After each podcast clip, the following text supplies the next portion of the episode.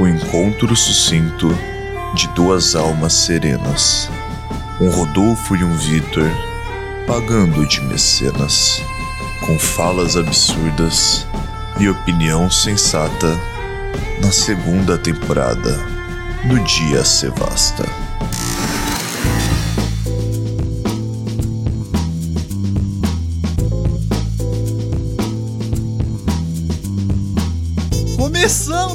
Mais um Dia Sevasta, novamente, voltamos, Rodolfo, voltamos, voltamos. Sejam todos muito bem-vindos, eu sou Vitor Assis, o estagiário, e estamos de volta. Ao meu lado aqui, em mais uma participação, em mais uma produção em mais um grande nome dos podcasts musicais, Rodolfo Egito. Boa noite, boa noite. Sou Rodolfo Egito, é um prazer estar aqui novamente ao seu lado, Vitão. Pois é, para quem tava sentindo falta, voltamos. Para quem não estava sentindo falta, desculpa, desculpa sabe?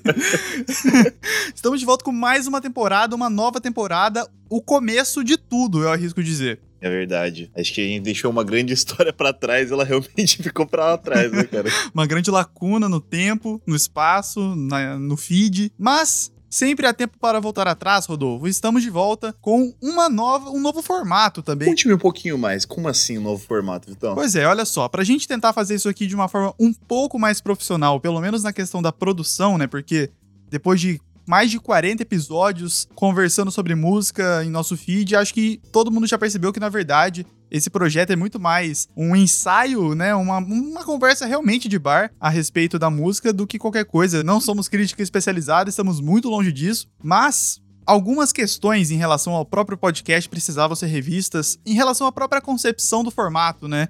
Então a gente teve esse tempo aí para pensar, esse tempo de quarentena, para poder maturar a ideia, maturar o formato e trazer hoje, acho que algo que pelo menos nos agrada pessoalmente muito mais do que era anteriormente. Não que o que ficou para trás não seja bom, né? Mas sempre estamos aí tentando virar o jogo. Isso mesmo. Setembro época de alcachofra e de nova temporada do Dia Sevasta. É isso aí. Você pode ter procurado nesses últimos tempos no, em nosso feed algum episódio que você gostou, como por exemplo os nossos prêmios, ou a entrevista do Raça, ou talvez o nosso almanac do black metal escandinavo, e você não achou. Isso porque a gente tirou do ar por esse tempo, mas se você quer revisitar esses episódios, não tenha medo, não se preocupe, porque em nosso arquivo confidencial você encontra todos os episódios para serem ouvidos, acessados, compartilhados de uma maneira não tão pública assim.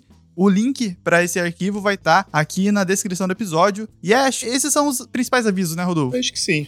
Ah, também, como de costume, segue a gente nas redes sociais. A gente tem o nosso Instagram, o arroba o Twitter, o Tumblr. Estão parados? Estão um pouco parados esse tempo aí, não tá sendo fácil para ninguém, mas quem sabe um dia a gente volta. O principal pro momento é assine o feed para não ficar de fora das novidades que a gente vai trazer ao longo do tempo. Inclusive, a primeira delas é: esse podcast agora é semanal. Segunda-feira, né, Vitão? Toda segunda-feira, no mesmo local, na mesma emissora, na mesma frequência sonora, você nos encontra. Inclusive, Rodolfo, acho que a gente pode talvez pautar isso também aqui, que a temática acho que ficou mais objetiva, né? Antes a gente comentava sobre o mundo musical nas suas diversas modalidades, dimensões, e agora somos um pouco mais concisos. Vamos trazer aqui em uma temporada de 10, 10 ou 12 episódios? Para de 12 episódios, então. Então, 12 episódios em que traremos aqui as nossas percepções sobre alguns discos que são importantes que a gente pode comentar, trazer algo a mais aí. E quem sabe, se você não conhece, conhecer e desfrutar das belezas sonoras dessas peças muito belas, muito belas. Raras, rebuscadas. Rebuscadas. É, o baluarte da, da, da produção sonora. É, de um garbo, né? Sem, sem comparação. E assim, até falei, né, que você pode não conhecer esses sons e que você pode acabar descobrindo, né, novas possibilidades. Mas o disco de hoje eu tenho certeza que você já ouviu, no mínimo ouviu falar, e esse é fundamental. Fundamental, Rodolfo. Ele é o único clube capaz de bater o clube dos cinco. É o verdadeiro trem de doido, né? Que leva a gente entre chegadas e partidas. Cara, é, é a paisagem da janela que nos traz um gosto de sol. É a intersecção entre a principal e a paralela. Clube da Esquina, disco de 1972. Se você deixar o coração. É, Vitor, a gente, eu acho que a gente começa já com uma obra de responsabilidade, né? O Clube da Esquina é um disco que conta aí com 21 faixas e marcou época, né? Tem a duração de um pouco mais de 64 minutos, né? Uma hora e pouquinho. Tem a produção musical do Milton Miranda e do Lindolfo Gaia, com participação de, claro, Milton Nascimento, Lô Borges, Beto Guedes, Tavito, Wagner Tiso, Toninho Horta e grande elenco. e lançado pela gravadora EMI. Muito bem, muito bem, Rodolfo. Mas assim, muito legal a, a ficha técnica. Mas o que diz a Pitchfork? Um dos registros mais ambiciosos da história da música brasileira. E o que diz a Rolling Stones, Victor? Um híbrido de música pop, Beatles e toadas como nós mesmos falamos, não somos críticos especializados, eu acho que nada mais justo que a gente também trazer a crítica não especializada dos comentários do YouTube. O que dizem os comentários do YouTube? Ouvindo em Tuvalu. Todos os demônios da minha alma fizeram as pazes ouvindo esse disco. Um bastião da arte moderna. Cara, não é por nada, né? Mas assim, acho que esse episódio, em especial, ele vai ser uma parada meio de rasgação de seda. Não tem muito o que a gente trazer de, por exemplo, acho que perspectivas mais negativas, mais críticas, porque ele é um álbum completamente fundamental para a música nacional. Eu, eu, arrisco dizer que pode ser entendido como um dos alicerces, né? Principalmente da música alternativa de hoje em dia. Não só da música alternativa, mas essa música que a gente mais consome, mais escuta, mais aprecia. E tem realmente toques basilares nesses gêneros e nessas novas produções, né? Na verdade, o, o, Clube da Esquina é uma influência muito grande para diversas bandas contemporâneas que a gente gosta bastante. Inclusive várias que estão hoje em dia assim em pauta na grande mídia, por assim se dizer, né? E que de, destilam na sonoridade dela menções claras ao estilo que foi iniciado no pontapé inicial que foi dado pelo Clube da Esquina. Com certeza. É, é uma coisa, assim, muito difícil até de, de, de compreender, eu acho, porque, assim, a partir deles, né, muita coisa que a gente ouve surge, e aí a gente fala assim, não, os caras ouviram o Clube da Esquina. Mas, assim, e o que o Clube da Esquina ouviu, para mim, até hoje, é uma incógnita, Acho que talvez mais, mais por erro meu, né? Por, por falha minha do que por qualquer coisa. Mas eles trazem dentro da sonoridade do disco, e eu acho que é algo, um, um legado que foi deixado, continuado ao longo do tempo pelos próprios participantes e também por quem veio depois, né?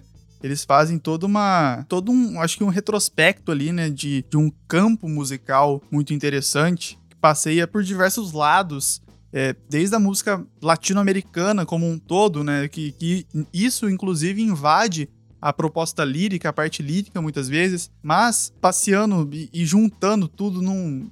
Eu, eu, eu vou acabar falando isso, mas é um sarapatel mesmo de rock progressivo, jazz, música erudita, música popular, folclore, tudo numa coisa só que eu acho que é um daqueles discos que, na verdade, foi um encontro todo tipo, o mundo conspirou para que esse disco surgisse. Realmente eu acho que os astros convergiram, né?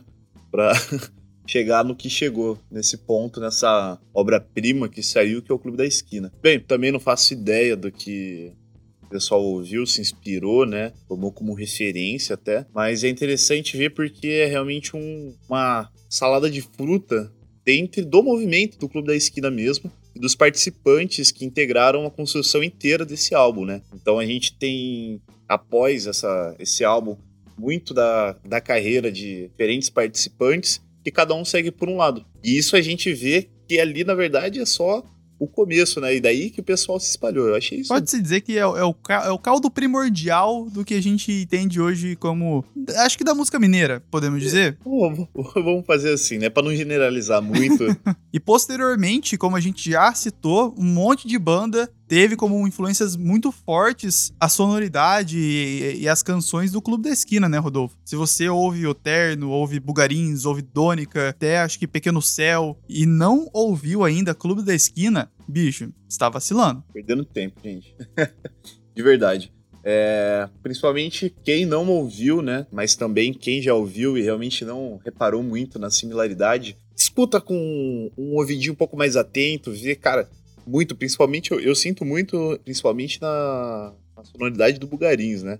toda a questão da psicodelia, que para mim é, é, a parte mais apetitosa, interessante desse caldo, que é o Clube da Esquina. Mas também vai diversos outros aspectos, tanto em questão da lírica, né, e a construção da música em si, da narrativa dela que ela passa, também uhum. você vê em diversos outros artistas e bandas. Se né? você vê uma similaridade com o Bugarins, acho que a banda que para mim é, é uma parada assim muito próxima e que mostra que bebe muito da fonte, né? Assim como o Terno por um tempo foi a, a banda que bebeu muito da fonte do, do Beach Boys, eu acho que o Donica tem uma ligação muito forte. Tanto é que, na verdade, o próprio Milton Nascimento é o padrinho da, da banda, né?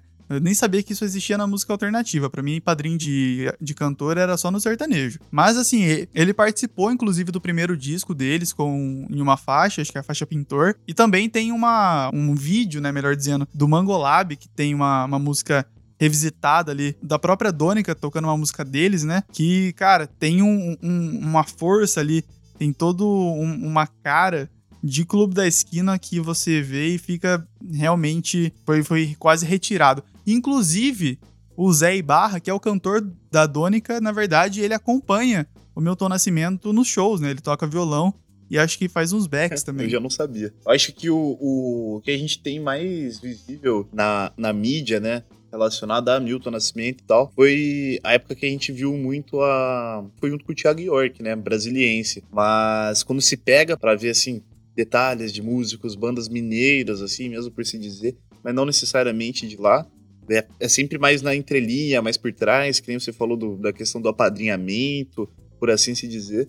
E olha, eu tô aprendendo já também aqui no podcast. Cara, e assim, eu acho que na verdade esse disco, ele é, como eu disse, um pontapé para muita coisa, né? E a, essas influências, na verdade, são mais eu acho que explícitas do que a gente imagina muitas vezes. Por exemplo, a nossa música favorita do disco, né? Que é o Trem de Doido. Cara, aquilo poderia ser de, sei lá, Terno Rei, poderia ser do Bugarins, poderia ser, se bobear até do Raça, ou melhor, da Umbu. Então, foi uma, uma fonte muito, ilimi, muito limitada para diversas bandas que conseguiram, ao longo do tempo, ao longo de suas próprias construções, é, na verdade, incorporar e não apenas copiar, samplear, Rodolfo. É, e, bem, tratando, já que você puxou esse assunto, né, oportuno, tratando de sample, é, nós tivemos uma pequena curadoria aqui de alguns samples mineiros que foram usados por músicos internacionais. É hora do top 3 samples mineiros.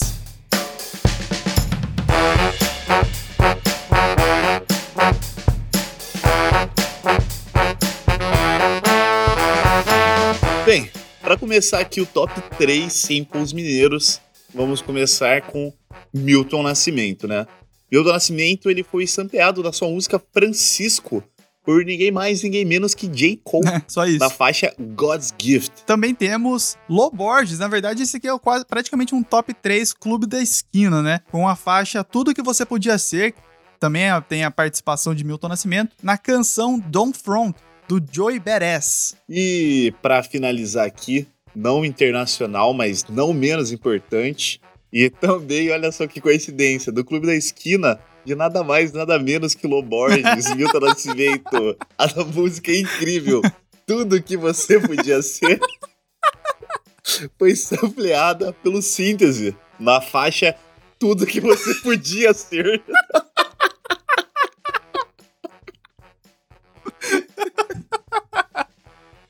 É o tudo que você podia Seption, tá ligado? Exatamente. E esse foi o Top 3 Simple Mineiro Clube da Esquina, tudo que você podia ser. E, já que a gente tava falando sobre, sobre tudo que você podia ser, Rodolfo, eu queria puxar pra gente comentar um pouco sobre a dimensão lírica desse disco fundamental, que em 20 minutos de programa a gente não vai dar conta de falar nada, né? Mas assim, esse é o Já Vasta novo, gente. Bem-vindos. É um aperitivinho, é um aperitivinho. É um aperitivinho, exato. A gente deixa o disco depois falar por si só. Eu acho que se a sonoridade, Rodolfo, é, é uma influência, né, para muitas pessoas, para muitas bandas, muitos artistas, graças à qualidade, acho que sublime desse disco, a questão lírica também não deixa a desejar em nada, porque é um disco completamente revestido de polidez, eu acho que de sofisticação na hora de criar as imagens e criar tudo aquilo que eles, eles queriam ser.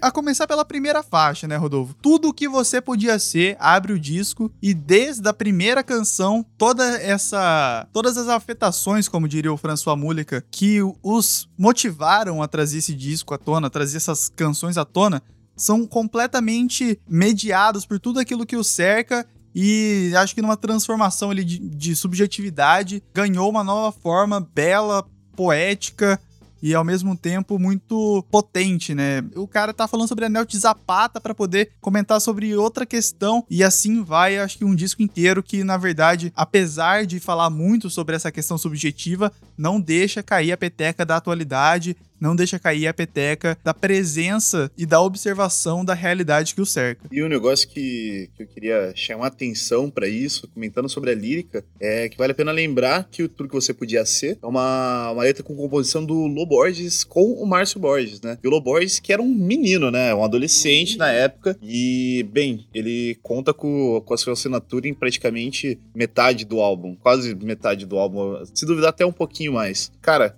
de uma escrita, assim, louvável, né? Na época, se não me engano, ele tinha 16, 17? Eu acho que ele era um pouquinho mais velho, mas, assim, nada demais. É, devia ter uns 20 anos. E apresenta, assim, letras concisas, recheadas, cheias de, de sentidos, né? De diferentes formas, apresentados de diferentes formas.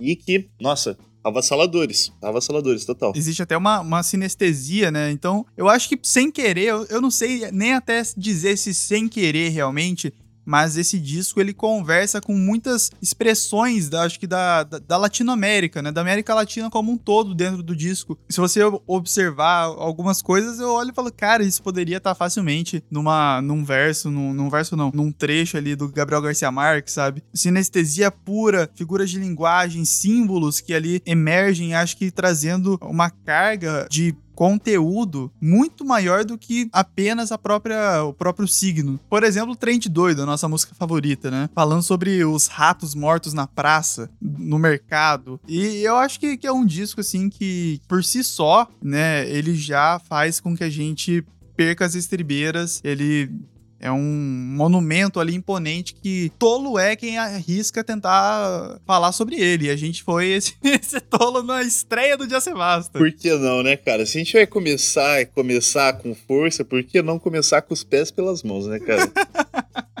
não, parece uma boa ideia em 20 minutos falar um pouco sobre. Clube da Esquina. É, cara. Foi uma boa ideia? Não sei. Mas isso é tudo que a gente podia ser. pra hoje. E o Loborges que continua, continua na música até hoje, sim, né? Sim, sim. Ele. Ah, o Milton também, né? Mas eh, de uma maneira, acho que mais da, das coletâneas já, né? O Loborges acho que ele tá mais nativo, ele tá meninão ainda. É, como a gente colocou, né? Nessa época, a maioria dos membros do, da esquina já eram adultos, né? Seus 20, 30 e poucos anos. Enquanto o Lô tinha acabado de sair ali da. Talvez da maior, começando a maioridade. Sua juventude. Sua juventude. E, cara, eu, eu fico pensando o que que Loborges viveu, já viveu, né, cara? Pra ter todo esse... Esse tino. Esse tino, Eu é. nem sei se existe essa palavra. Não existe, tá existindo agora, cara. Lançado by Dia Sevasta. Mas é, ter todo esse tino, ter todo esse, esse paladar musical, sabe? Esse negócio que realmente é fora de série. E eu acho que, na verdade, o Loborges, às vezes, ele é um pouco deixado de lado em relação a tantas tantos outros artistas, né? E assim, a gente é, é, muito privilegiado por ter tantos artistas, né? Mas fica também a indicação aí, fica a recomendação. Gente, busque a discografia de Loborges, é um cara que ele é sensacional, brilhante e que vale a pena ser ouvido. Bem, dada a dica aí, acompanhem carreira de Loborges, pesquisem discografia. Tem muito mais coisa pra gente falar do Clube da Esquina, né? Mas acho que é melhor a gente parar por aqui, pra antes que a gente comece a falar coisa demais. Mas vamos aproveitar. Já fizemos a recomendação aí do Loborges, grande nome da, da nossa música brasileira, né? Mas vamos aproveitar e vamos aqui para sessão garimpo. Vamos indicar aqui alguma coisa legal para você ouvinte, tá conectado com grandes nomes do underground obscuro da cena brasileira. Muito bem, a sessão Garimpo é o quadro do Dia Sevasta em que a gente apresenta para você algum som que a gente tá curtindo, que talvez ainda não tenha chego aos seus ouvidos, mas que merece a sua atenção. E para esse primeiro episódio, a nossa indicação é o duo de bedroom pop diretamente de Londrina, Lua, que acabou de lançar algumas semanas atrás o seu novo single Temporal. Eles lançaram esse que é o primeiro single também em português, Rodolfo. Até então, a Lua estava trazendo lançamentos, ou melhor, releases em inglês. E agora eles estão se aventurando na Lua em PTBR. Eu particularmente conheci Lua por indicação sua mesmo. Se mostrou justo quando eles lançaram o single. Peguei para ouvir algumas músicas que eles já tinham lançado previamente. E olha, eu gostei, cara. Eles têm um, uma boa voz para cantar português, velho. Eu acho que foi um investimento legal para eles. Uma banda super um duo, né? Uma duo super legal. Acho que vale a pena, sonoramente falando, extremamente belo. O lyric deles, nossa, extremamente bonito, esteticamente falando. Tem, nossa, toda a representação. Cara, eu, eu gostei realmente. Eu acho que vale a pena um voto de confiança para vocês irem. Vocês não vão se arrepender. Isso aí. Eles mandaram, inclusive, um recado recado pra gente comentando um pouco sobre o lançamento e o que ainda tá chegando por aí. Gente, vamos ouvir agora.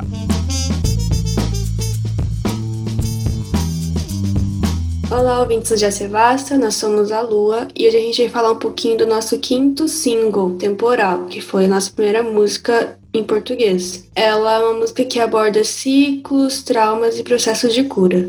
Compor em português foi um desafio, mas ao mesmo tempo o resultado de um processo natural nosso de desenvolvimento e de experimentar coisas novas mesmo na música. Bom, e para esse ano ainda a gente pretende lançar o último single da demo tape que vai se chamar Talk to Me. E para o futuro a gente está desenvolvendo um EP, ele já está em processo de pré-produção a gente ainda não tem exatamente data, nem planos, nem nada muito estabelecido ainda, mas é algo que já aparece aí no nosso horizonte. E é isso, pessoal. Espero que vocês curtam o temporal. Nos sigam nas redes sociais, nosso site é luamusic.com e no Instagram vocês encontram a gente por, como weare.lua. Valeu! Então esse foi o recado da Lua aqui que comentou mais um pouco sobre os próximos projetos, os lançamentos que 2020 e 2021 aguardam. Muito obrigado, gente, por ter participado. Fica aí nossos agradecimentos públicos a TM, o Gabriel e e é isso? Eu acho que sim. Pessoal que tá acostumado aí que ouvia a gente na temporadas, por assim dizer, anterior. A gente tá sem Patreon por enquanto. Mas se quiser, minha conta não, brincadeira. Mas eu acho que é isso. O primeiro episódio, confesso, estava um pouco nervoso Nossa, com essa retomada. Deu umas travadinhas aqui. Mas é muito bom gravar de volta de Sevasta. Tô feliz pra caramba. E aguardem, hein? Tem 12 episódios essa temporada. Tem muita coisa boa. A gente fez uma, uma seleção de música aqui, de álbuns incríveis que internacionais, nacionais, que vão de tudo que é tipo de gênero, né, cara? Isso aí. Então, fiquem com a gente ao longo desses episódios. A gente pede desculpas de antemão e não se esqueça então de assinar o feed, compartilhar esse episódio com alguém, mesmo se você não gosta da pessoa, né? A gente entende. E acho que é isso, gente. Até uma próxima. Tchau. Tchau.